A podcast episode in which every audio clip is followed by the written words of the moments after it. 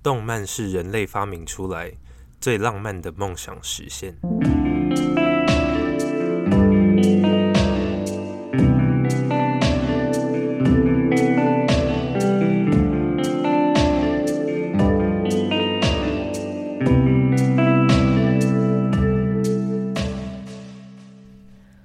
欢迎来到日出夕阳观察家的频道，我是迪伦。Hello，我是阿福。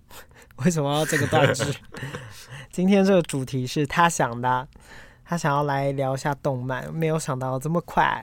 没有，我是在，我忘记是什么时候，我就是突然想到，哎，好像可以来聊一下，聊一下吗？嗯、好，那你第一次接触动漫是什么啊？你说是哪一个吗？还是对，或者是你看了某一部？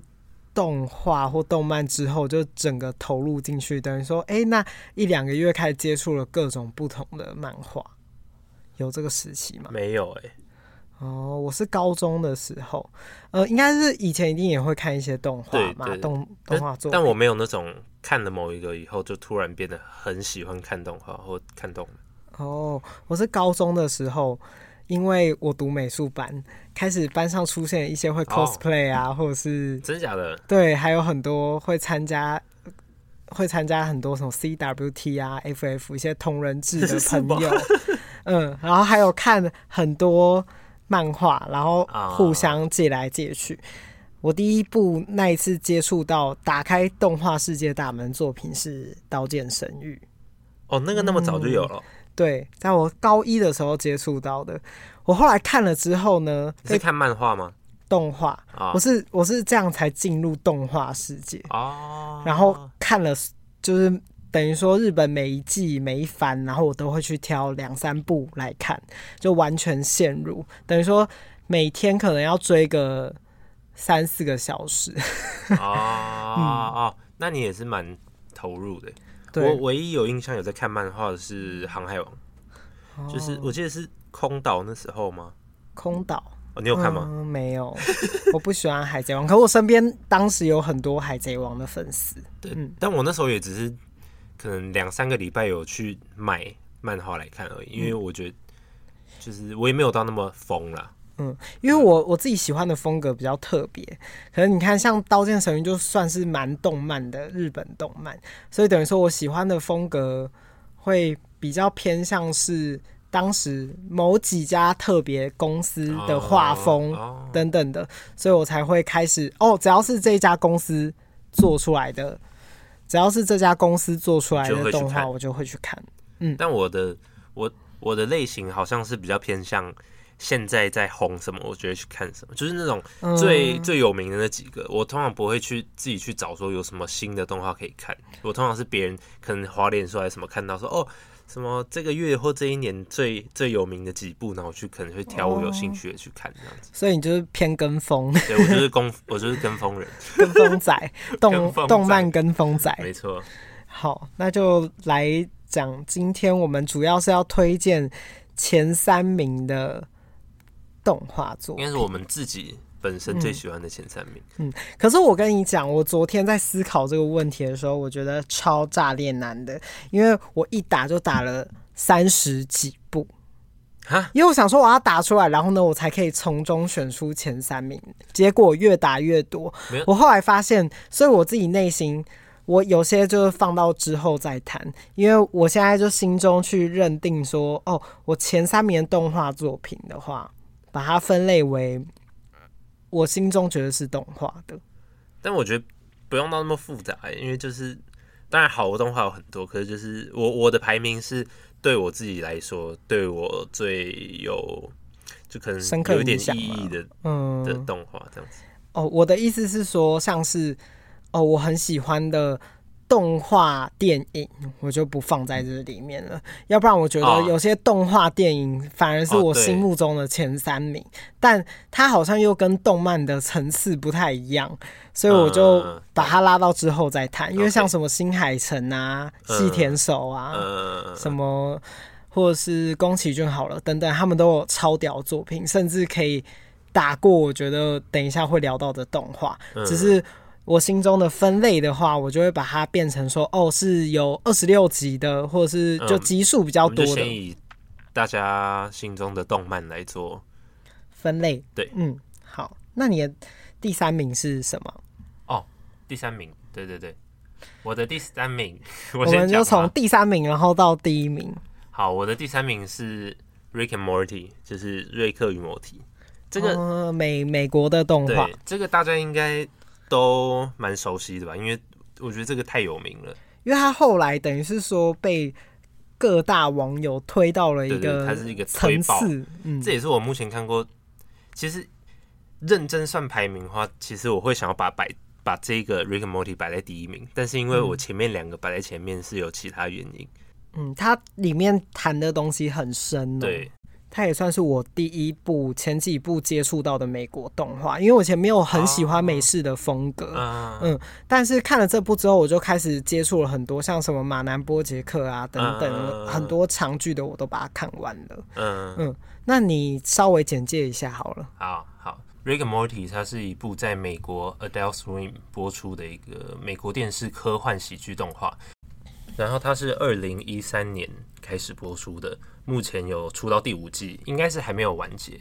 然后这就是一个非常经典的那个嗑药动画，就是你会觉得说，看这个制作人是到底是嗑了什么东西，才可以做出这么疯狂的一部作品这样子。嗯、我真的觉得他每一集都是神作，是每一集哦。我前面第一名跟第二名，我没有觉得他每一集都是神作。嗯，他每一集等于说，他每一集都有特定想要去探讨的东西。像有一集我就印象很深刻，嗯，就是他瑞瑞克去去那个咨商的时候，跟那个咨商师的对话那一段，我觉得非常非常经典，有点在探讨存在主义，还有呃一些自我价值的认定等等的。对，就是每一集都会有很深很深的东西。我其实已经追完很久了，我过了一阵子还会去复习一下，就是每一集我想说。重新再复习一下。嗯，像像那个他变成那个什么瓜啊，切瓜还是什么瓜？不是那个那那那一集非常有名，那个是变成小黄瓜啦。哦，对，他变成小黄瓜那一集，我大概重看了五六遍吧，因为很、嗯、很好笑，但又蛮蛮特别的一集。对，然后网络上那个片段也是也是一直在重播。对，而且我是第一次看完那一集之后，我就立马再重看一次，因为我觉得太好笑了，真的真的太好看了。我每一集真的都看。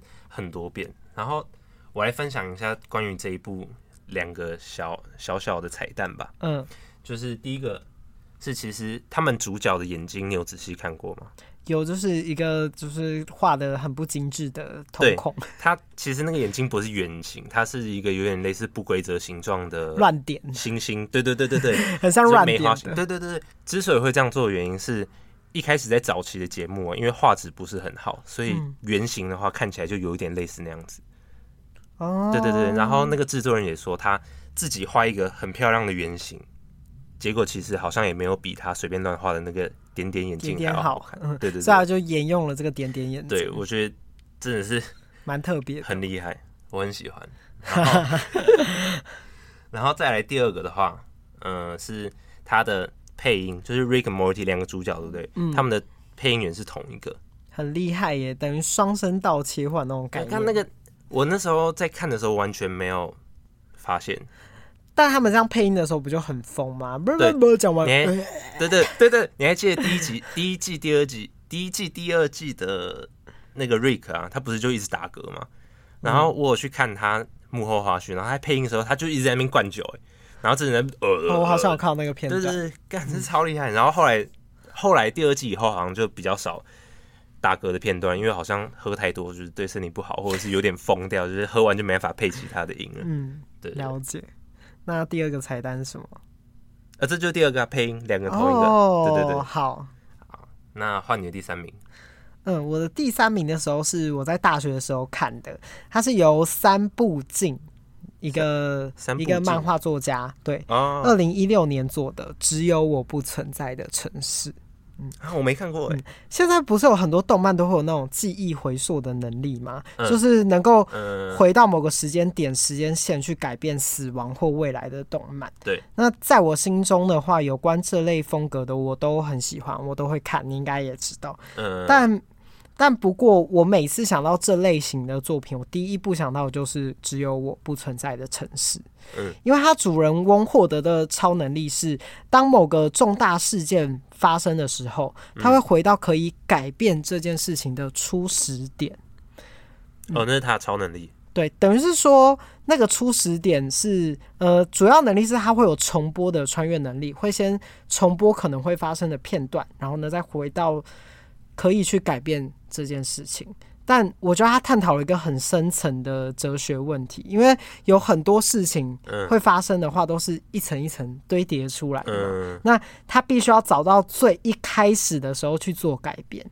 就是可能任何一个小事都会影响到未来的一，所以他有可能回到了好小好小的时候这样子。哦、那那主人翁是在某一次交通事故上的时候，他就重播了几个发生片段，然后他因此就救下来一个小男孩嘛，他才发现哦，原来他有这样子的能力，是无限的吗？嗯，是特定发生的啊，哦、对对对，但在有可能有人死亡了。等等的，啊，对，但他在发生某一件重要的事情的时候，因为我希望我有可能大家会去看，所以我就不讲是什么事情，就先不爆雷。对，他发生这件事情之后，他就回到了十八年前，他还是国小的时候。然后我喜欢这部动画的原因，是因为很多动画经常会出现后宫系列的作品，那我刚好没有说到很喜欢，但他这部拿捏的很恰到好处，而且剧情和复。可能是为了剧情的复杂程度，因为它太复杂了。那他回到他国小的时候是小朋友嘛，嗯、所以变成整部更着重在他剧情的推理和悬疑上。我有个问题，那他记忆都还在吗？在。哦，嗯，那他就会带着观众去推敲凶手动机，并且去寻找凶手，所以是我很喜欢的类型。主角和朋友要改变。即将迎迎来的命运嘛，等于说他们必须去寻找这个追凶的过程。嗯、那这部我觉得非常大胆的地方是，他去探讨了一个社会上非常敏感的议议题。他在影射一九八八年很多起的女童诱拐杀人事件。真假的？他用力，我觉得利用动漫去探讨社会议题，很需要那个作者的深度跟正义，就是。他这个剧情要写得非常非常好，但他就利用动画去化解那些曾经想要拯救那些受害少女，然后给予温暖的一部作品。那主人翁主要改变的就是当年跟他同班的同学，有一位同学因为诱拐案，然后被残忍的杀害。那他为了要去改变这个事件，而回到了当时，就能够解决一连串的杀机。那包括他妈妈，他自己也会被杀，等于是说他一定是他回到这个时间点，十八年前时间点。那这件事情的发生，等于是说他要去改变这个女童不能被诱拐。嗯，他国小就要做这没错，他等于是说他有回溯了大概两次，但哦有可能失败这样，对他也会失败，所以他整部是一个蛮沉重的一部，但。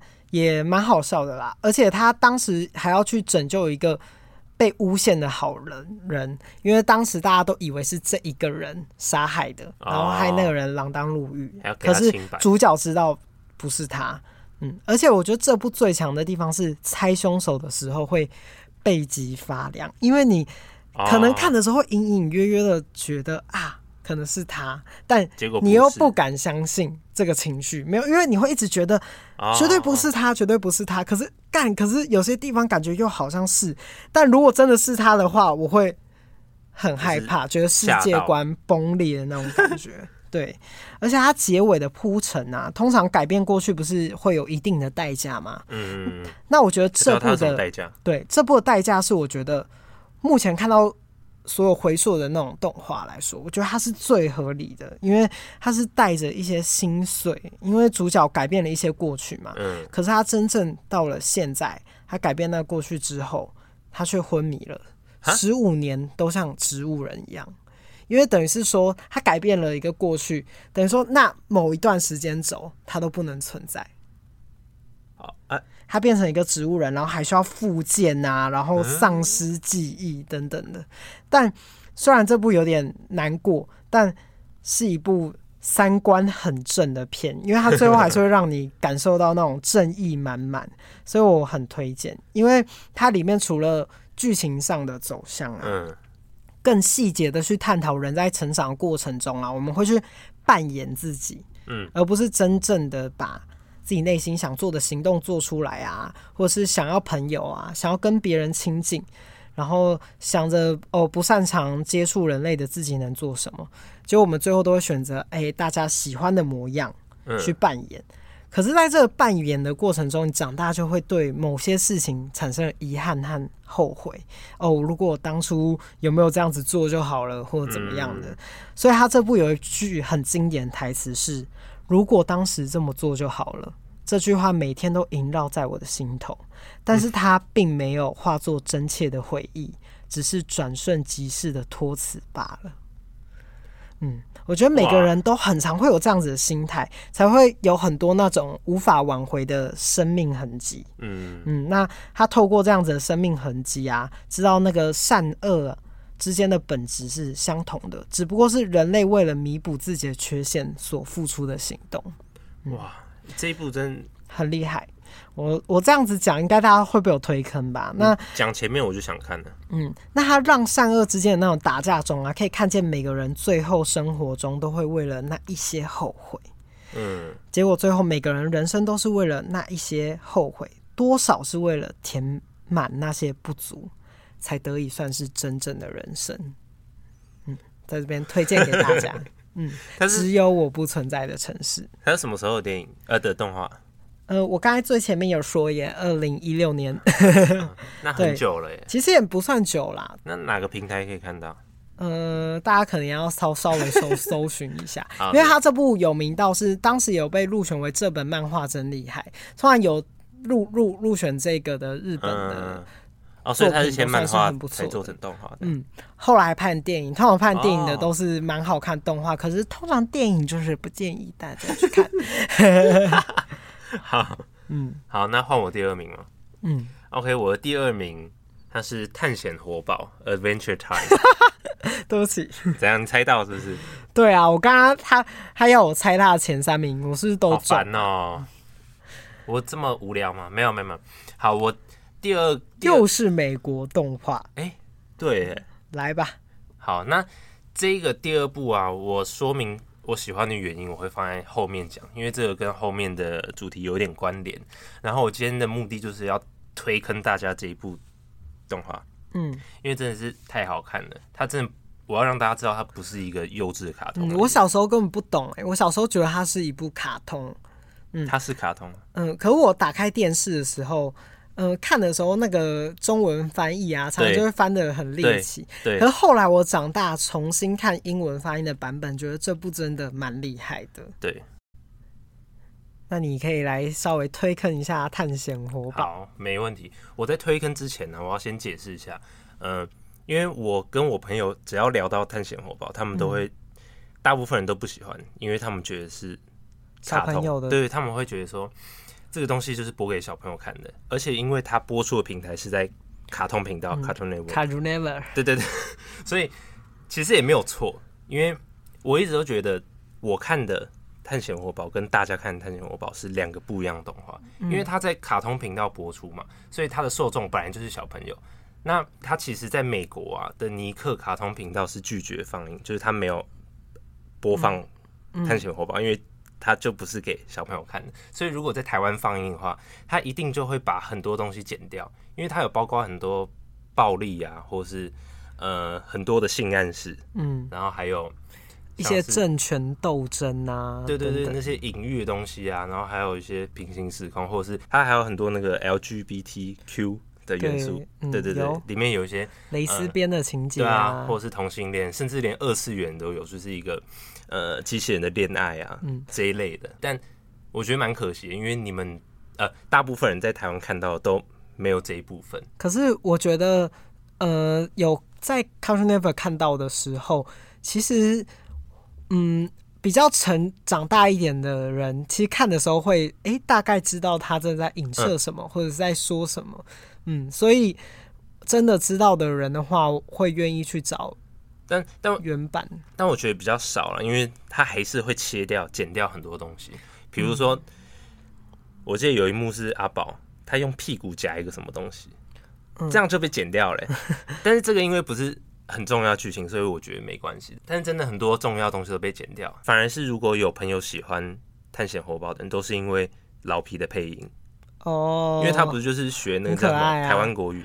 不是啦，是吗？哎、欸，那是什么口音？广东腔吗、呃？之类的，但我没有看，因为我其实都是看原原版翻译。好，那我简单介绍一下这个故事的设定。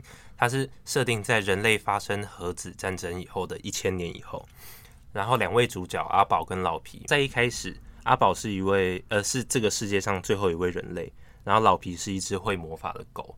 嗯，然后就一个开始了他们的寻找自我与探险的成长故事。所以你看到后面呢、啊，你会发现其实阿宝根本不是最后一位人类，他的爸妈、爸爸妈妈也都还在。嗯，然后这爸爸妈妈都是一个非常有一个非常特别的人物设定。然后老皮呀、啊，他其实根本不会魔法。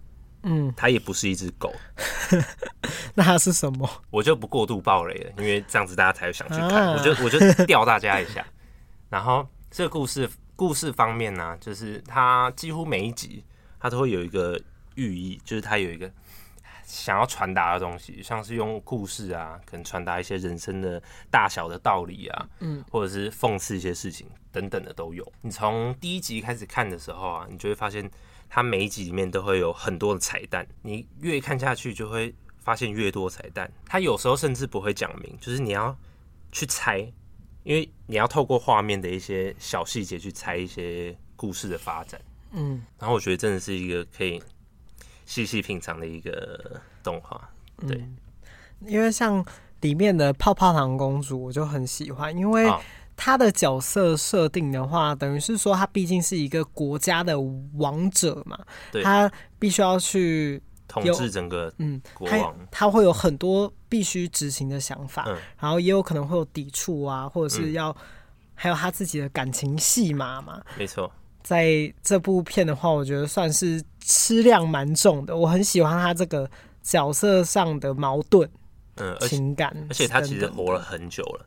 对，好可怕。她是一个老女人，她是一个，她是一个活在世界上的女巫。反正她就是好看到爆炸，而且她到最后一集播出的时候啊，你还记得那个片头吗？片头曲，嗯，片头曲她她没有播完，她就播一个小片段，然后直接接入，呃，她就直接接动画了。然后她在最后一集的最后一个就是要结尾那边，然后他就啊，他就放出整首的片头动画，然后那边真的是超感人呢。哦，你说回溯对，我会就让我想到整个我从高中到大学看这一部片的各种回忆，对对对，就非常感人。嗯，而且它里面有几集都蛮细思极恐的，对，等于是说像老皮好像有一集被困在一个空间里面，然后一直逃不出来嘛，那一集我觉得好可怕，还有一个老人，而且他都会用一些很特别的那种手法，让人看的时候也会有一点。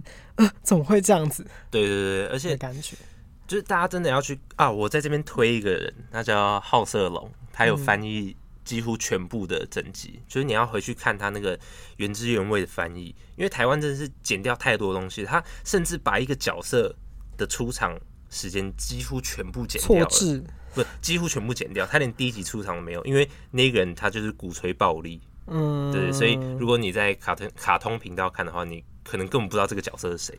了解，对对对，嗯，所以大家不知道有没有被我推，可能有吗？I don't know，他讲断断续续的。好了，换你的第二名。嗯，但其实美国动画有很多很好看的啦。对，当然大家都可以去看一下。我们晚一点会推荐一些其他的动画给大家，因为我知道他会推一些美国动画，所以我就故意我的一二三名全部都是日本的。嗯。好，好，那我的第二名呢，算是一部非常有年纪的动画作品，是一九九八年的动画作品。我那个时候才三岁，好荒谬！三岁是什么年纪呢？所以你是三岁就看的吗？没有，当然不是，是大学的时候才看的。OK，那我回，我是一个很喜欢回溯过往动画的人，因为我会想要知道，嗯、呃。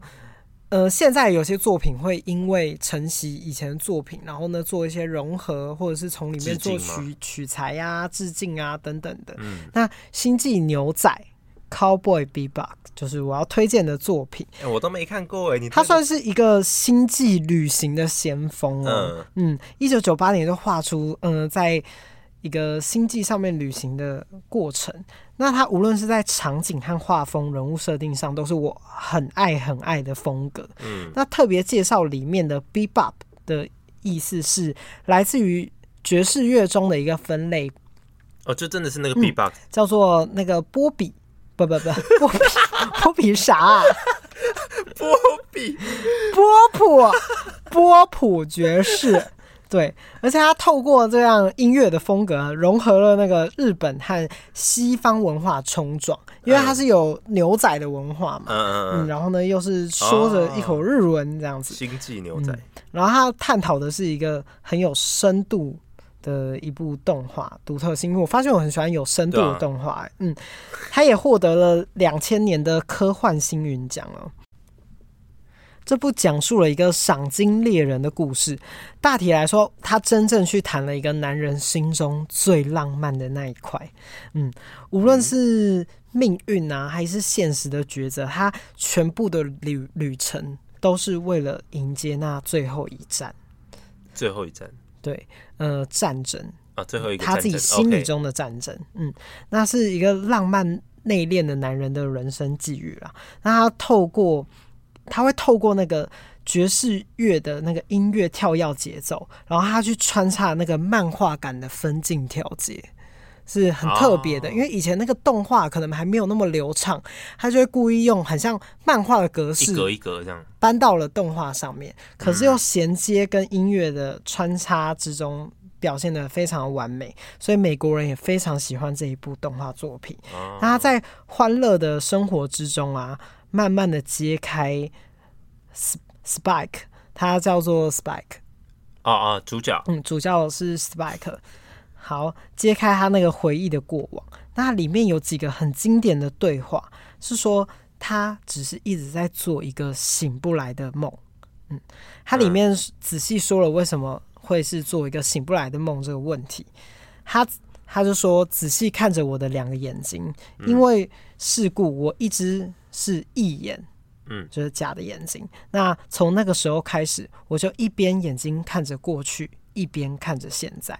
眼睛所看见的并不是真实的。他常常这样子想着，所以他去思考着我们当时活得够不够真实这件事情。然后我们是否曾经怀疑过我们的生活又只是一场梦境呢？嗯嗯，他在讲述了过往回忆啊，那些迷惘。然后，但又努力透过生活去认清我究竟有没有活在现实。嗯，然后正在展开这个星际旅程之中。那他在这个旅途上啊，他要去面对那些曾经逃避、不敢面对的事情，但是终究还是会要来的。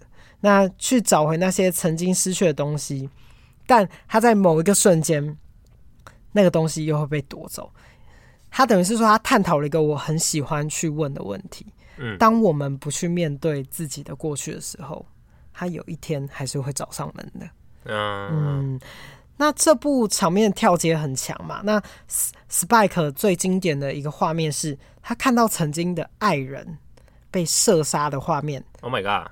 的时候，他镜头呢喷向了他的左眼，让他看见了以往跟他过往的过去的意思。不错，这个。然后呢，但看见前女友死亡的时候。真正死亡的时候，再偏到了他的右眼，告诉观众他势必得认清这个事实。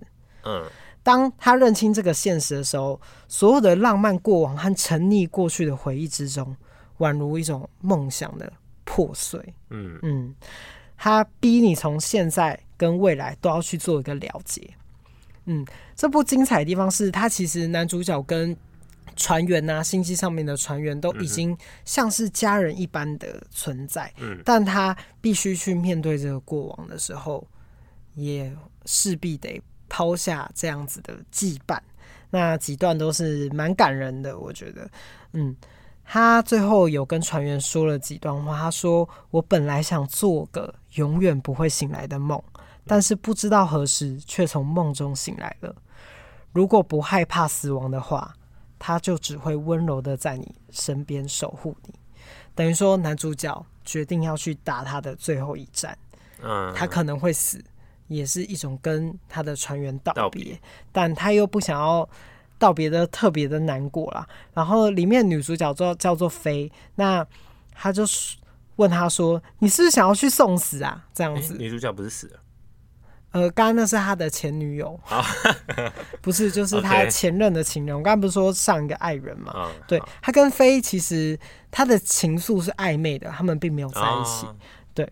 然后说：“你这样子是不是要去送死呢？”他就说：“我只是想要确认自己是不是真的活着，坦然的面对一切需要解决解决的问题。而他一辈子都为了摆脱自己身上的束缚。嗯，所以他是一部男生男人正在追求一个浪漫与自由，但是他是通过一个星际旅行啊、赏金猎人这种放荡不羁的一个表象。”去包装比较沉重的内容，嗯，嗯，这部的话，不管是画风、剪辑、深刻要探讨的东西，还有包括说内在自我价值，还有我们真心 最后想要去追求的东西是什么？嗯，我觉得他用了一个非常非常浪漫的手法去。呈现呈现出这部动画，非常推荐大家去看，因为它是一九九八年的，毕竟是一个很老的作品，嗯、可能在一些剪辑上面不会说到那么的流畅，不会那么精致。可是我觉得它忠实的呈现日本动画是有多么的厉害，哦、因为它就是用画面，它的画风就可以吸住你的眼球。嗯，嗯，对，这是我第二名《星际牛仔》。你的你推荐都好，谈论的东西好好深哦。嗯，因为我觉得很日常翻的东西，平常笑笑啊，或者是看过去，我就会呃悸动感没有那么深。我这前三名是，它会让我、嗯、哦三四天都在回想这个剧情啊，真的都很有影响，会想要理解它里面真正想要说的故事。嗯啊，因为我 这样我第一名好烂哦。会吗？不会啊！来，那就来请我们的阿福先生说说他的第一名。好，我我我第一名是《火影忍者》啦。哦，我又猜中了。很多人可能会觉得很傻眼，但当然就是有更多好看的动画，一定是那那是肯定的。那我会把这放第一名原因，是因为它是一部。第一部动画，然后陪着我一起长大的，嗯，就我那时候算是一个时代的眼泪。对对对，没错，我那时候国小啊，每天放学就跟我哥坐在电视前面，六点钟准时收看《火影忍者》。所以我从鸣人小时候的阶段，就那时候鸣人还小嘛，然后就是看着他，然后跟自己这样子一起成长，嗯，然后跟着每个角色啊，然后一起热血啊这样子。但是也因为看太多，所以我 我的第四台就被我妈拔掉。火影忍者是可以播那么久吧？不是最多就一个小时吗？我也不知道，可能就是我妈觉得我们每天在那边一直看，一直看，一直看，沉迷。对对对，所以到最后我的童年只剩下火影忍者了，我其他的一些卡通我都没有在看了。哦，真可惜。哎、欸，怎么变这么沉重？好，你应该是要来推坑一下火影忍者的，不是吗？这不用推了吧？大家都看过了吧？哦，所以你就这样结束你的第一名哦？对。你没有讲说我第一名反而最少哎，说什么东西？第一名最少哎，没有，因为我这个就是真的太太怎么说，太知名了吗？还是大家都搞不好也有人没看《火影忍者》，大部分都知道。像我有些《火影忍者》，我就没有看了。哦。好吧，那 我简单讲一下过程好了。嗯、你要想办法说服我去看啊，因为上次我平常看到《火影忍者》，我可能就是哦，电视打开来，呃，因为等一下要补习，然后吃饭，然后看一下。嗯、其实我根本就是不知道他上上一集发生什么事情，哦好 okay、或者是下一集发生什么事情也不确定。就是哦，看哦，这个人是名人，哦，这个人是那个佐助，什么佐助，就是全部哦，大概知道谁是谁这样而已。啊好，那我用最短的方式就是。讲火影忍者到底在演什么？嗯，火影忍者在演的就是鸣人追佐助的一个过程。因为因为说爱他吗？很多人都会这样说。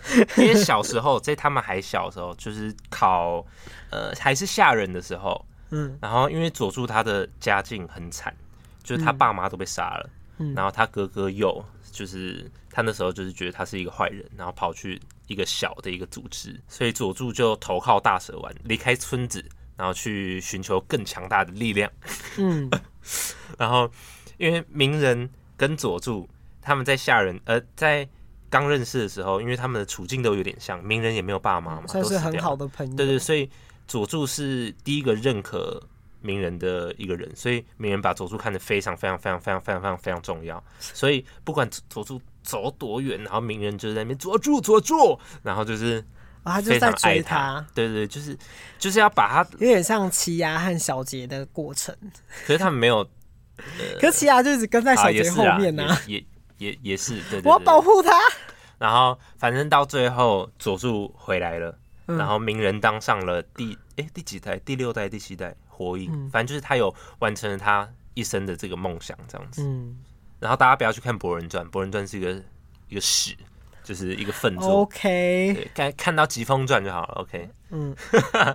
好，好，我就这样推坑完毕了。反正它就是一个偏热血的，对，就是一个动画作品，对对对，超热血。然后它就是一个童年的回忆了。对对对，我发现大家都喜欢那种主人翁很平凡，然后努力向上，然后呢达到一个层次的动画作品。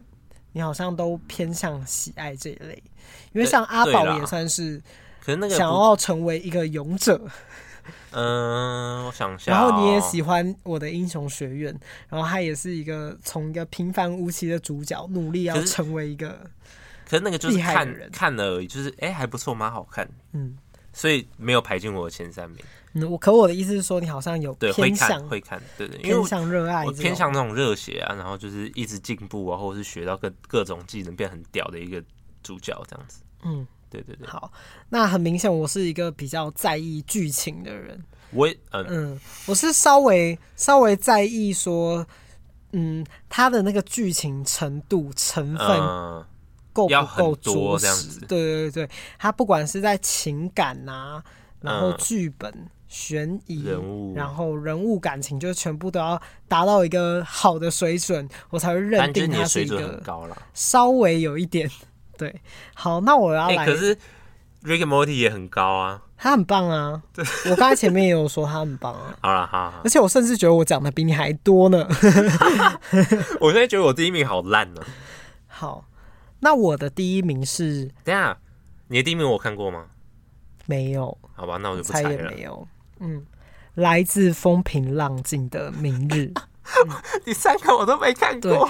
第三名的话，它算是真的很冷门、很冷门的动画作品。但基本上有看过的人呢、啊，在那个论坛上的讨论都是非常非常深。那个划过去哦，简直是一篇论文呐、啊！对，因为这部我稍微形容讲述一下它的过程，嗯、但它比较是在叙述一个不断想要留住现在或者是过去，但又不断在失去的过程，那逐逐渐对那个改变变成一个肯定句，嗯，嗯，因为人都会很害怕，就是他接受一个改变的这个过程，嗯，对，然后肯定心中就会激起很大的涟漪，嗯、所以风平浪静的明日啊，代表就是宁静过后的大风大浪。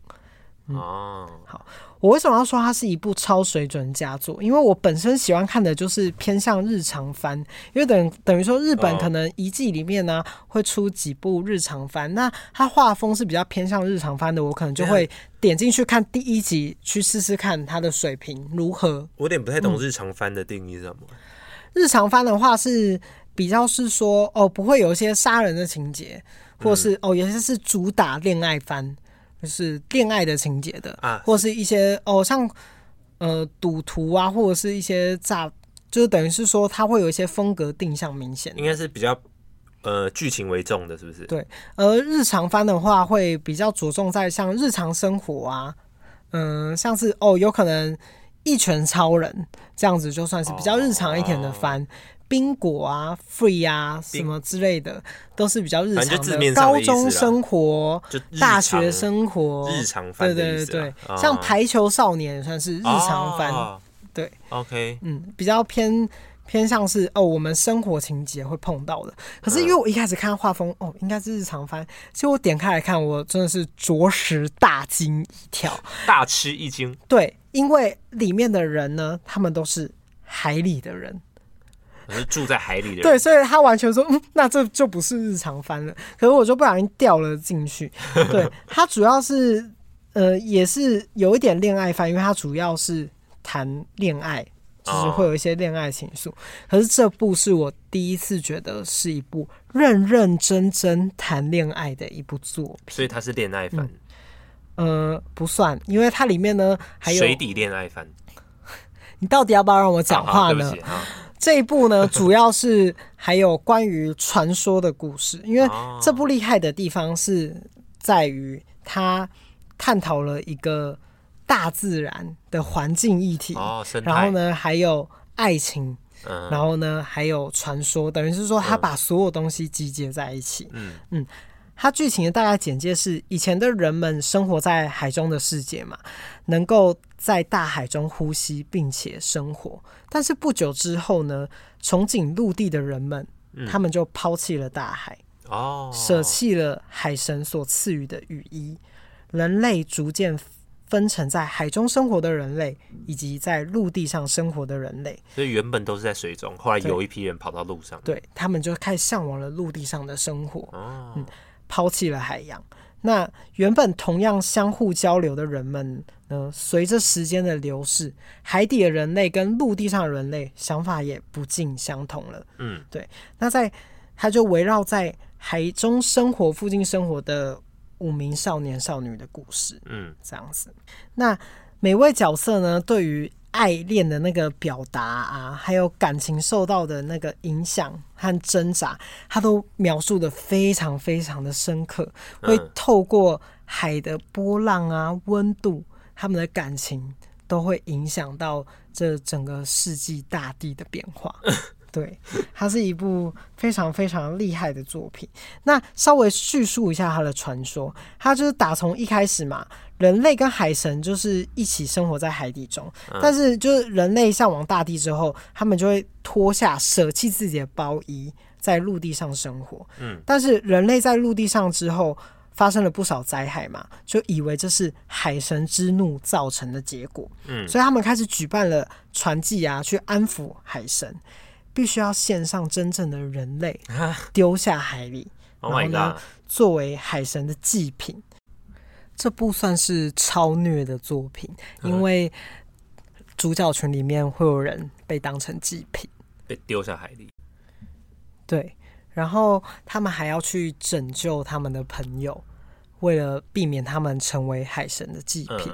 嗯，而且里面会有一些像是时间差的。也有时间差的情节哦，就是什么回溯那一类的。呃，也不是，是真实的发生了，等于是说，呃，在海底生活的人们跟陆地上的人，哦哦、时间的流逝的程度不一样。对，没错，哦、有发生了这样子的事件，而且他这部的话，算是有一种等于说，我喜欢你，你喜欢他，他喜欢他，他。不是每一部电影动画都这样吗？对，可是这部把。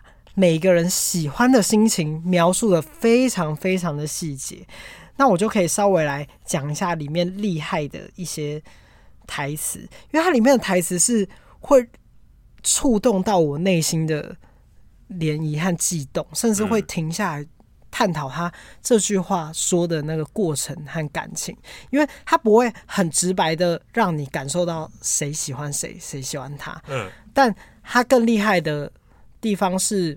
他不去否定每一个人喜欢的心意，嗯，他是在讲述我们人类啊对于爱和心意的努力的程度，我们会为了这个人做到多大程度的努力。像海神发怒的时候，然后等于是说他们的朋友准备要死了，然后。他有个朋友努力下去拯救他，他不想让他死掉，嗯、他希望他可以活下去的这样子的心意，甚至感动了整片海洋。嗯、因为海洋，它主要叙述的是海洋是有他们自己的思绪的，是有他们的想法的，嗯、所以才会有潮起潮落，导致陆地上也会有暖雪，会下雪，突然冷，突然热，会有潮汐的变化。嗯嗯，等于说他们的思念呢，融于了海中，融入了空气，甚至穿越了时空，哇，传达到对方的心中，然后让这个世界上充满了无数闪闪发光的思念。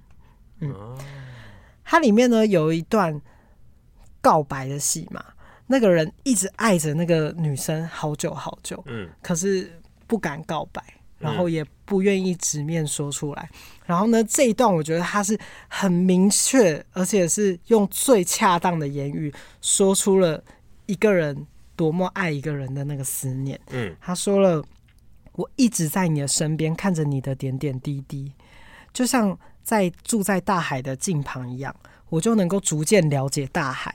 关于你的事，我也渐渐的了解了很很多。何时？”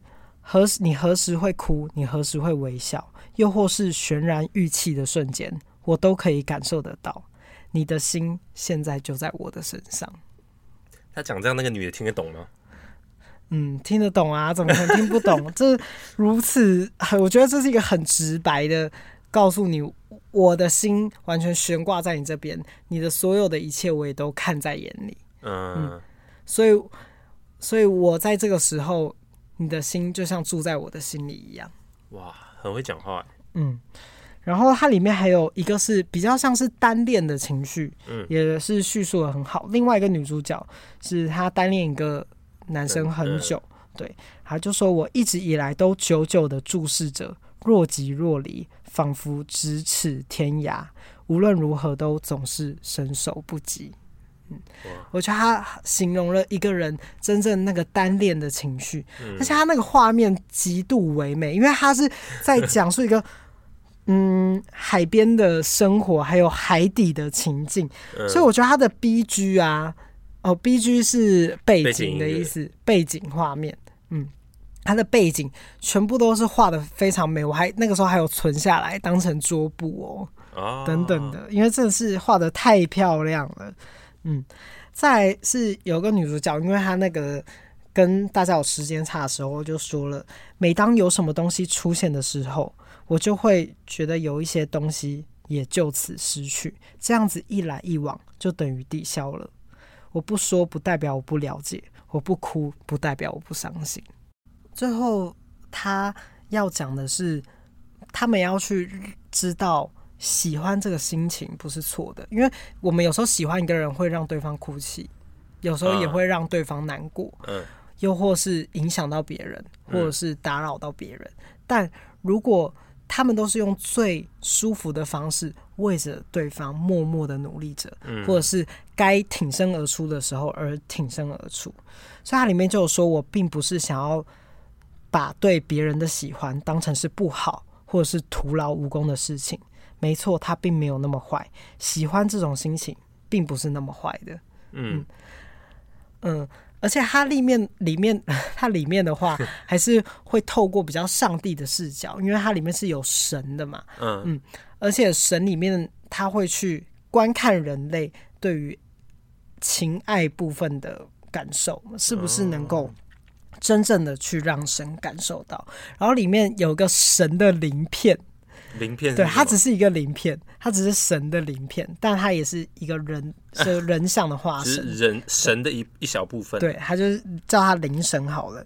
然后呢，他就说，人类这种生物真的很有意思，即便被爱情伤得遍体鳞伤，即使付出没有答案，也会依旧奋力的拼搏着，做着美梦，嗯、而那股信念甚至可能改变成巨大的激流。哇，嗯，它里面真的是每一个都是讲的非常好，每一句话都可以拿出来。那我最后就说，他们他们是以思念去贯穿整部剧嘛，嗯，那里面他就有一个台词是说，每个人都牵挂着某个人，然后这份思绪自己却没有察没有察觉，亦或是对其无策，又或者别人特意牵挂自己。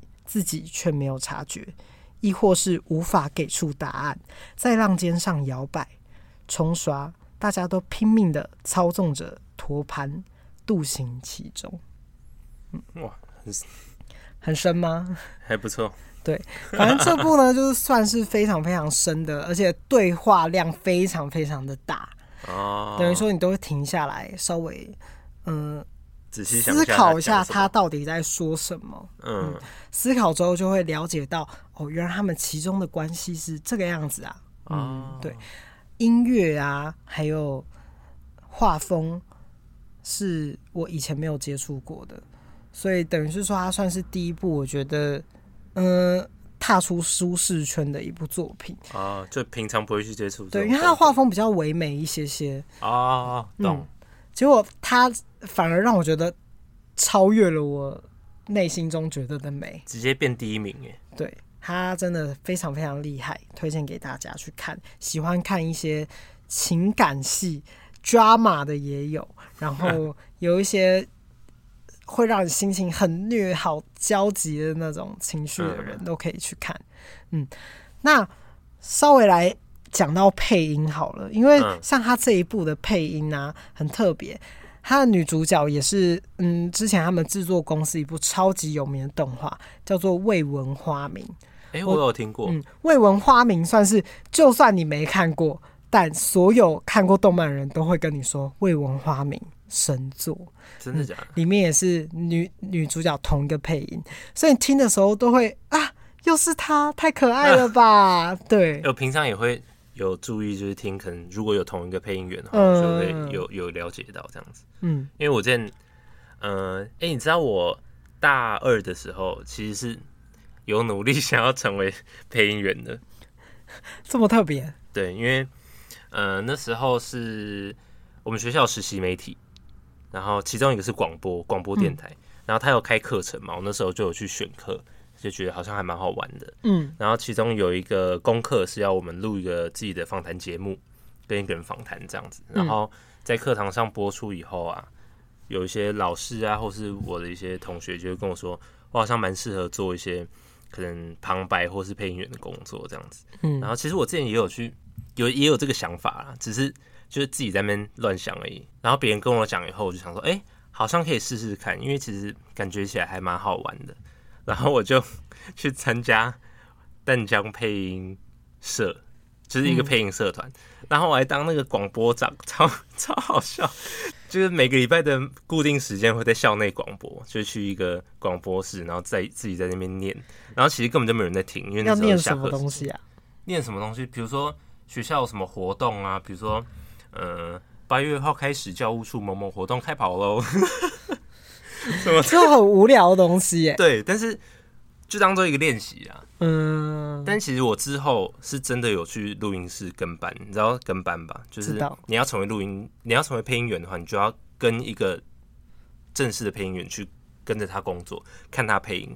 然后，因为我阿公他是台湾第一个导播，所以他可以认识很多传播人。他那时候就把我介绍给一个很老很有经验，哎、欸，不是不是很老，对不起，就是很有经验的配音员。嗯。然后我就跟了他几个礼拜吧，但是后来我就没有去，因为真的太远了，然后每个礼拜都要跑。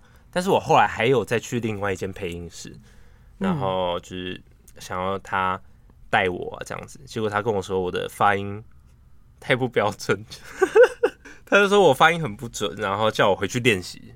然后后来就是又没有消息了这样子。最后我真正放弃的原因是因为我稍微去了解一下，就是关于配音员的各种生态啊，然后。你知道，在所有国家里面，最对配音员最好的一个国家就是日本嘛，就声优嘛，对不对？嗯。然后其实声优的薪水没有到很高，像我去查了一下资料，呃，可你就是为了钱倒戈吗？呃，其实除了钱以外，还有时间，因为你要跟班跟好几年，你也不一定有那个机会。嗯，虽然我有配过一次，是那个路人，然 后我记得那时候是失火，然后我就在那边配，呃，失火了，失火了，干，真的是一个连连续剧，我忘记什么名字，反正很好笑。Oh. 然后啊，讲回那个神游，我去查一下资料，最顶级的神游就是那种日本最有名的，他们的年薪平均是三千万日元，其实这样听起来蛮多，换算台币一个月也有五十五十多万，但那已经是。最高就是相比其他明星，好像没有很多嘛，嗯、对不对？可是广播本来就不是明星啊。对啦，可是嗯、呃，就是他付出的时间成本，还有他该得到这个薪水，我觉得是没有到很。因为毕竟广播算是一个会消失的产业，可能是因为现在有 podcast，、嗯、然后或者是一些自媒体的平台，嗯、这个东西才有可以重新出来。因为这个成本上的话会比较低嘛。对啊，对啊、嗯。然后反而说这些平台反而也打击到真正的广播产业。嗯嗯。所以等于是说，要让台湾的声优做起来，还有很多很大需要努力的空间，因为包括说。动画啊，或者是需要配音的东西，嗯、等等的，要让一个配音员有一个很大空间的发展程度，是有一点点距离的。而且现在台湾配音圈的，就是一些比较老的人啊，好像有一点排斥新人进去，就会觉得会、嗯、会说我自己被抢了这个工作这样子。嗯、然后日本有统计下来说，呃，在一万多个声优里面，大概只有三百多个可以只靠声优这个工作过生活。其他人都要额外去打工。嗯，其实像我我所知道的台湾的广播很有名的人，其实开头也都是除了自己在做广播工作的话，还是必须要去做一些自己的投资或者是自媒体。嗯、可是我觉得这是现代社会每一个各行各业都会去碰到的问题，不是单单只有广播业者。嗯，因为像。我们现在的通货膨胀根本是，对你在做自己原本工作是没有办法让你说过得很有余裕。对，反正这就是这就是为什么我后来没有继续想要炒这东西。可是你现在还是有，哎，对，又回来这个，哎，其实我是有真正接到案子的，但是他讲话真的必须练习一下，有够不流畅。他的脑袋啦，就是他的脑袋转很快，可是跟不上他嘴巴的速度。我的嘴巴跟不上，对不起。但是我有接过案子，嗯，帮空气清净机配配旁白，嗯，对，那还不错，因为他有给他稿子，这样子他就不会呃 一下呃就呃我就我我觉得我需要是要有一个稿子对着念，嗯哼，对啊，就比如说可是那那你这样等于是运用了你你。本身既有的优势，所以你应该是要多去学习如何更自由的发挥。对，我有，我有努力要学习了，谢谢各位。OK，那最后要聊个什么东西吗？就我想要来大概谈一下，大部分人对于动漫和漫画和卡通是不是都会有一个哎、欸、搞不清楚的这个想法？嗯，就是很多人会认为，呃，卡通就是动画，然后有些人听到会生气。但其实这些专有名词的定义牵扯的范围太太广了，就是比如说不同国家或是不同年代、不同专业领域的人都会有不一样的解释。其实我觉得没有一个一定的一个固定的解释的，反正就是网络上人都吵得很凶这样子。所以我这边就有稍微找了一下资料，统认出大部分的人哦，大部分人对于这三个名词的解释。那我自己其实也是有不一样的看法。好，那动漫的话，它算是一个统称，分开来看就是漫画跟动画。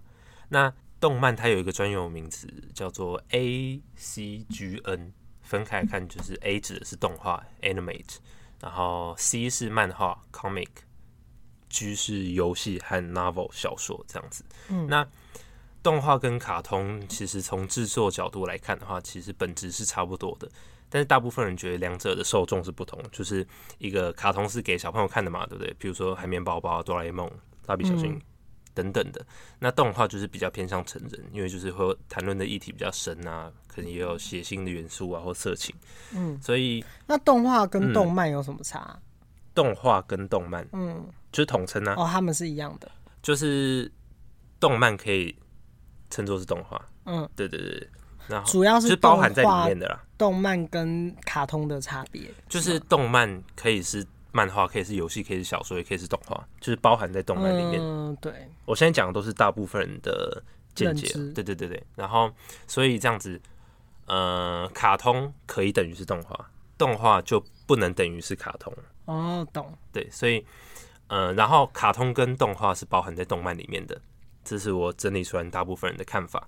那我自己的话，因为嗯、呃，我自己就是在做动画嘛，嗯、呃，我是一个动画师嘛，所以呃，动画这个 animate 它是一个它是一个正式的学名，指的是以任何形式表现出来的动态的图像都可以称为动画，所以我主要在做的动画类型 motion graphics 其实也是包含在动画里面。所以对我来说，只要是会动的东西，我都会把它称作为动画，这样子。哦，所以小叮当算动画吗？算了算了，全部都是。但也可以说它是卡通。对，也可以，其实就是看你自己的定义是什么。所以很好笑，就是我每次可能跟不认识人见面。然后我说我在做动画，他们都会以为我在做可能类似《火影忍者》那一类的动画。我说我我我都要还要再重新解释一下哦，不是那种就是日本的那个动画类型。所以像日本的那个动画啊，呃，就是因为不同的国家的翻译问题，所以定义上面也不太一样。日本几乎都会称为动画的原因，是因为他们不会称为卡通，是因为现在的日本的动画风格啊，都是大部分接近真实世界的比例，对不对？就是人的。比例啊，嗯，有点像拍电影的模式，然后变成动画。对对对对，像是那种《鬼灭》《咒术》等等的，就是接近真实的比例。那但是如果角色啊，角色的比例由复杂化为简单的时候，就可以把它纳入在卡通里面了。就像是美式的卡通，嗯、你看美式的卡通是不是大部分的角色都接近不真实的比例？嗯、像《Rick and Morty》啊这一类的，所以。在美国的这些东西都会被称为是卡通，了解。对对对，所以大部分人觉得卡通给小孩看的这一点，我觉得蛮不认同的。哦，原来你要讲就是，反正就是都要加他们动画，不要说卡通。没有，这也只是我观点呢。我要表达就是，其实因为就是太多元素，其实你要讲什么都可以啊，其实看得懂就好了。嗯，我是都还好，反正我就是喜欢某一部作品，我就直接讲他作品的名字。对啊，对啊，嗯，然后有有人如果如果他说这不是给小孩子看的吗？那我内心就只是想说，哦，他就只是想要批判这一部动动画作品，所以我也不会再跟他多聊。哦、对，其实很多美国的动画都是看起来是给小孩子看的，就是外表可爱可爱，那其实他就是，但其实他完全是做给。成人看的，对啊，可是你看，像马南波杰克，他是一只马哎，可是它里面的基本基本上小孩子是不会去看的。而且你知道马南波杰克他是十八禁的吗？我知道啊，当然。然后像其他，它里面里面还有女生嗑药嗑到挂掉。对。然后就是其实很多美国的动画都是给成人看的。我这边举几个例子哦，像我最爱的那个 Rick and Morty 嘛，然后你刚刚说的那个马南波杰克，还有一个超级监狱，你有看不过？看过吗？Super Jail 哦，有有有，有。对，然后还有酸黄瓜先生 Mr. Pickle，有那只狗，它很可爱，对不对？干，它每天在那杀人呢，然后它也是那个恶魔六六六，哎，或者是像什么啊？以前最久以前的什么南方四剑客啊，那个比例，可是它里面讲话都超一堆脏话啊，对啊，什么吃我的屌啊，什么，对，那个就很好笑，像辛普森应该也算是啊，对不对？对，辛普森还更更有点鸡巴哎。对对对，好，那最后啊，我们再额外推荐几个动画，嗯，给大家参考一下。啊、那你先。好，我先。我推荐这三个都可以在 Netflix 上面，呃，一个两个是在 Netflix，一个是在迪士尼家可以看到。好，我第一个是《午夜时光》，你有印象吗？哦，有有有有有，它其实也算是有点冥想的，对，它也其实算是成人动画，它就是整个偏向比较心灵层面的动画，然后主角、很很赞，对，主角就会每一集到不同星球跟不同人做访问。我以为他叫《午夜福音》呢，干，对，哎，哦，是叫《午夜福音》对吧？好，对不起，没关系啊，就继续，他是叫《午夜福音》，午夜福音。然后等下上去查，哎，也不是午夜福音，是午夜撒旦。反正我记得他那一集的第一集是在讲各种药品，对不对？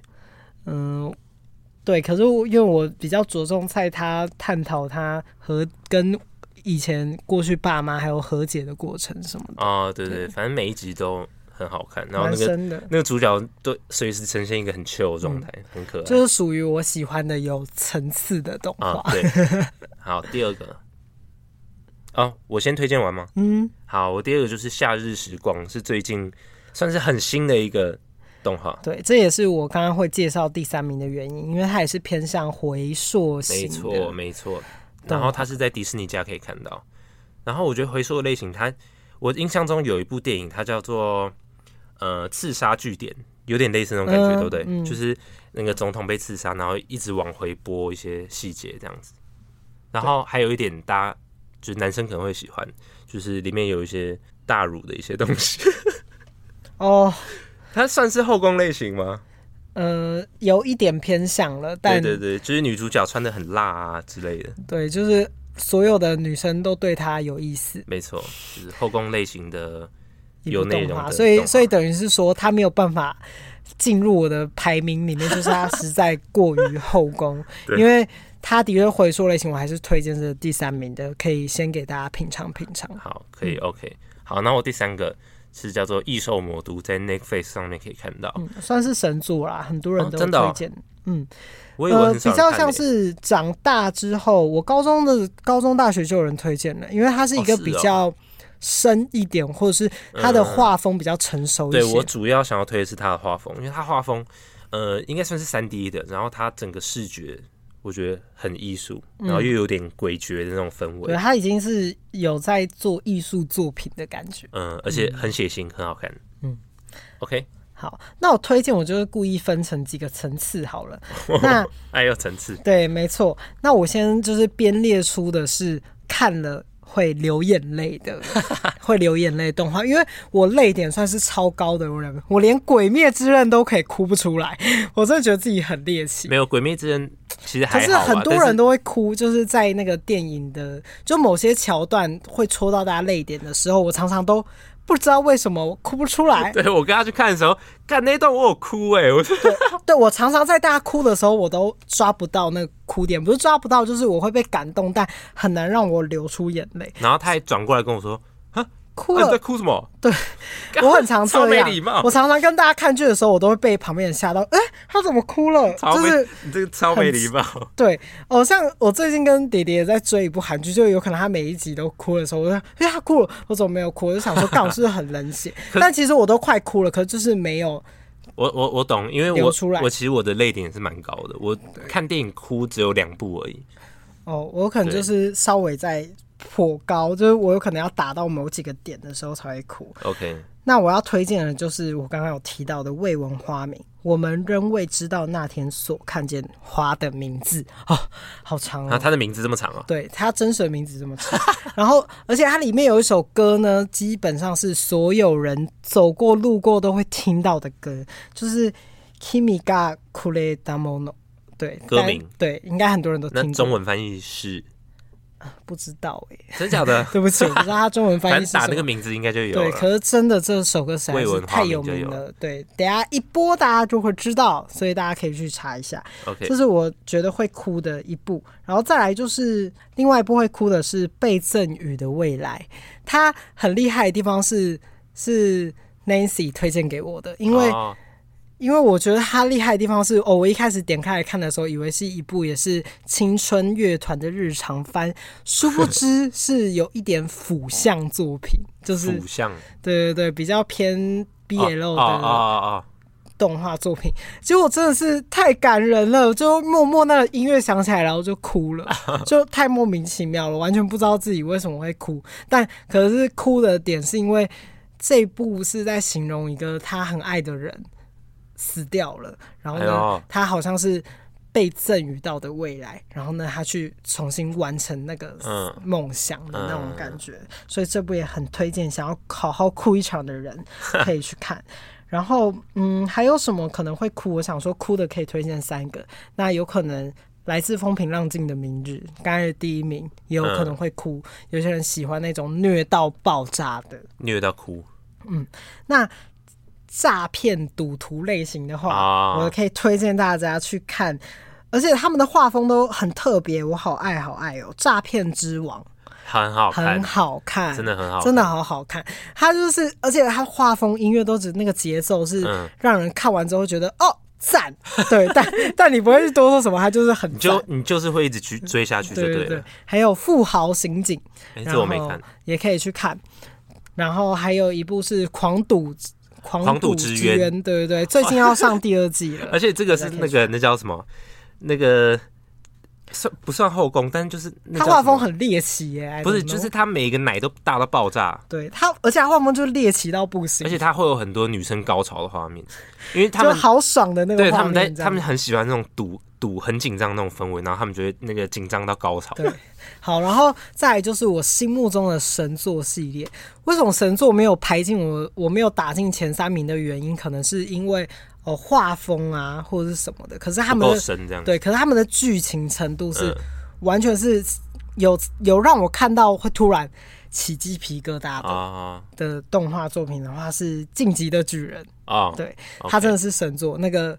剧情转折等等的，之后等它真正动画全完之后，我们再来好好的介绍一下。OK，再来的话是《福音战士》，《福音战士》算是最久、oh. 最久以前动画。日本人真的是太强了，嗯，这么久以前就可以拍出这么厉害的动画作品，因为他探讨的东西是，他是真正很深层在探讨存在价值这个问题。Uh. 然后呢，还有人类与社会的关系。还有环境的关联，对。哎、欸，我以为这一部会进你的前三呢。呃，我差点要把它打进前三，但是 它毕竟还是比较偏久远的类型，所以呢，它可能像是它也有出了很多动画版本什么的，我觉得要突然掉进去是有一点困难的，因为它算是很深很深的动画，并不是太深了，对，并不是每个人没办法那么容易接触。对，了解哦、我觉得不是每个人都吃得下去啊，不是每个人都吃得消。嗯，因为他甚至在有些动画作品，我曾经在这边看，然后 Nancy 刚好来，他坐在旁边直接说：“这部好恶哦、喔，怎么会这样？”他 而且他是被吓到，就是很专注的看，看了就是几段，因为他被吓到了，就是想说那画面太震惊了，对对对所以这部算是也要有一点点心理层次的人才可以去看，因为。你会看到那画面，就像感受到那些主角们的痛苦哦一样。OK，嗯，他画的稍微写实，要先有一些心理建设再去看。嗯。再来的话，我就是推荐一些比较嗯动作层次比较高的动作打斗的，对打斗类的，嗯，就是很红的嘛，《咒术回战》。啊、嗯，好看，好看，《咒术回战》很好看，然后再来就是 Fate，Fate 系列是很多玩游戏的人大推的，哦，但我最推的，呃，他们的一个番是 Fate Zero，嗯，对，这个的前传是。讲述了整个故事的流程，然后你只要撑过第一集，后面你绝对会停不下来，因为他打斗的画面好精致，而且他那个三 D 的那个和二 D 的那个衔接融合，我觉得非常非常的完美。但这个是不是要先做一点功课啊？稍微稍微，因为我那时候在看的时候，是他在旁边跟我。要稍微讲解，对，因为它算是一个游戏改编的，所以你要大概知道它的游戏的角色设定啊、流程的走向，那你就会知道，哎、欸，那这部可能之后的发展是什么？嗯嗯。那再来就是猎人，那猎人算是比较早期一点的，比较有动画打斗类型的。我觉得也可以称称作神作了。对对对，因为猎，可是它没有完结啊，我都不知道搞不懂什么东西。快出了，快出了，最近有一个。他有在画啦，对，好，那他我最喜欢的篇章就是蚁王篇，因为他蚁王篇谈的也是跟种族有关系的，我很喜欢看比较深的东西。OK，嗯，而且蚁王在最后他跟那个下棋的时候，他叫什么？我真的是差点就要哭出来了。啊，那边蛮感动的。对，嗯，算是一个。嗯，好难讲，就是看了会好想好想要哭，很想怜悯他他们，但是也知道他们做了很多坏事。嗯，所以他们的格斗的那个画面是真的很好看。对，那日常番的话，因为我是日常番大主，所以我日常番可以推荐很多，就一次把它讲完。一个就是排球少年，排球少年我也有哭啊，对，哎、欸，很多人都会哭哎、欸，排球少年。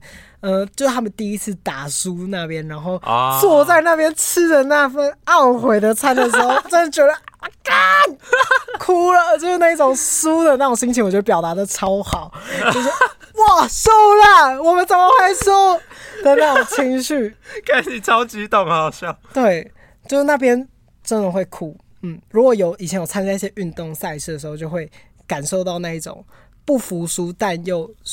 但是又必须认输的那种情绪。好，然后日常番除了推荐《排球少年》之外，我要推荐我非常喜欢京都动画做的作品，因为他们的作品的话，画风是我最爱的，就他们的动画的风格是我最喜欢的。可惜他们就是很多 很多人死掉了，因为之前有人放火，哦、之前那个事件，对我你知道吗？我知道啊，我看到的时候哭了啊，真假的？我哭的原因是因为更像是有一种你的作者死了啊，哦、那感觉真的是这个等于说，那这一个。主角就像死掉了，他没有办法被继续延续有新的作品，或者是活下去的感觉的时候，我心里真的是充满了很多难过。因为他们里面有非常非常多经典作品，像 K-On 轻音部那时候很红，冰果中二病也想谈恋爱，玉子市场境界的比方，紫罗兰永恒太多了哦。对，他这些全部我都有看。太多了哦，还有 Free，我好爱 Free，这也是有点类腐上的漫画。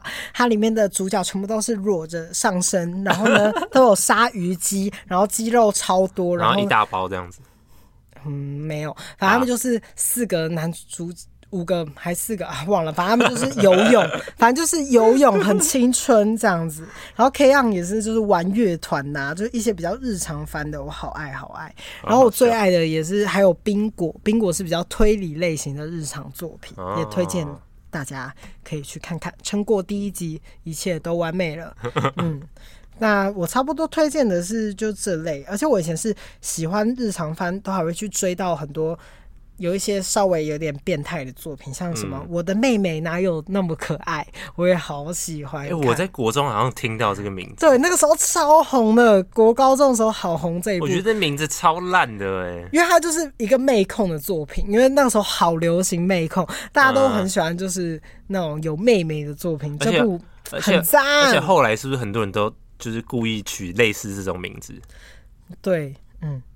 可是就是这部很棒很棒，也可以推荐给大家看，就是你无聊吃饭的时候可以看的作品。嗯、那最后的话，我就来说一下我心里中的神作的电影作品。啊、对，就是讲完我们日后可以去细聊。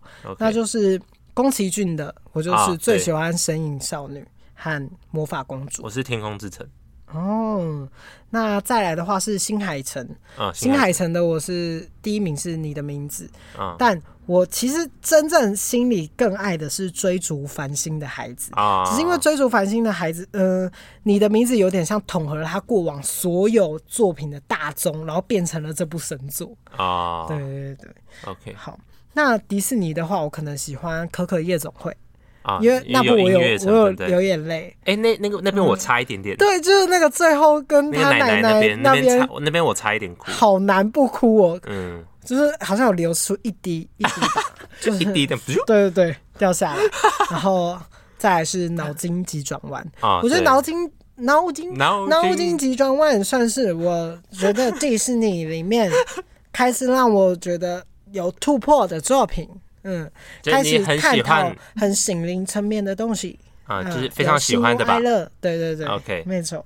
好，再来的话，我最爱最爱的动画师，虽然他已经过世了，就是金明的啊，金明的作品《蓝色恐惧》还有《盗梦侦探》。哦，《盗梦侦探》我看过，哎，太强了！他那个画风简直是会让人觉得很厉害，而且他包括配乐啊，什么都是运用的。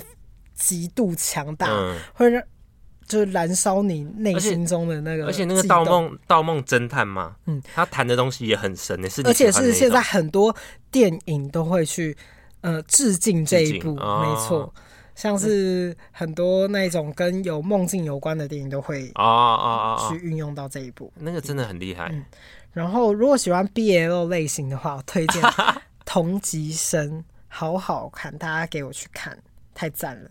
然后最后还是要推荐一下细田守的作品《夏日大作战》嘛，那很好看呢。然后还有《狼的孩子与汗水》，那也很好看，这两部我都超爱的。我也超爱。嗯，他谈的东西也是还蛮深的。还有一个那个熊的，我忘记那片名叫什么？神的熊的怪物的孩子。哦，对，怪物的孩子，那个也很好看。嗯，而且顺便跟大家。就是小科普一下，细田守呢，以前可是做过数码宝贝的哦，对，我知道这个，我知道，所以他才可以做出《夏日大作战》这种很神的作品，好厉害，可以画出这么多角色，那个真的很强，那个很很好，很帅，那个角色画的都很好。对，所以如果电影之类未来有机会可以再聊到，所以呢，这几部是我很推荐的动画类型的作品，嗯、推荐。可是你刚打斗那边为什么没有《鬼灭之刃》？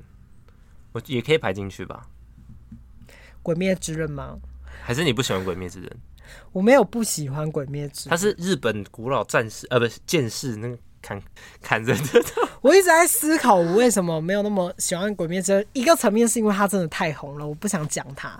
然后呢，另外一个层面是，我觉得《鬼灭之刃》有时候稍微过度小朋友，他会开始穿插一些为了就是让小朋友会爱上的画面。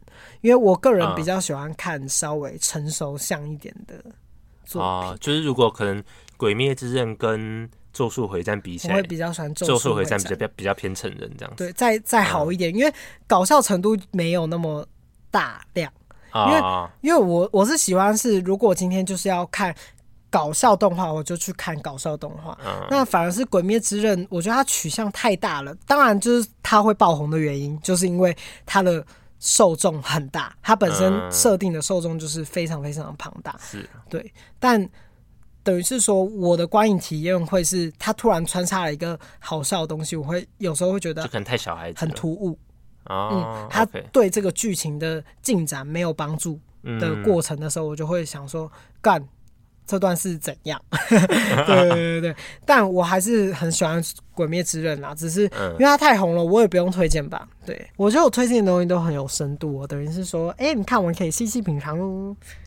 细细品尝，没错。好，那这集就差不多到这边了。我发现我们聊好多，哦，但我就说会变成聊很多啊。可是我觉得你有很多地方可以剪掉，啊，不肯剪。好啦，好，那就这样子喽，开玩笑的啦。好，嗯，大家拜拜。啊，下一拜见，拜拜，拜拜。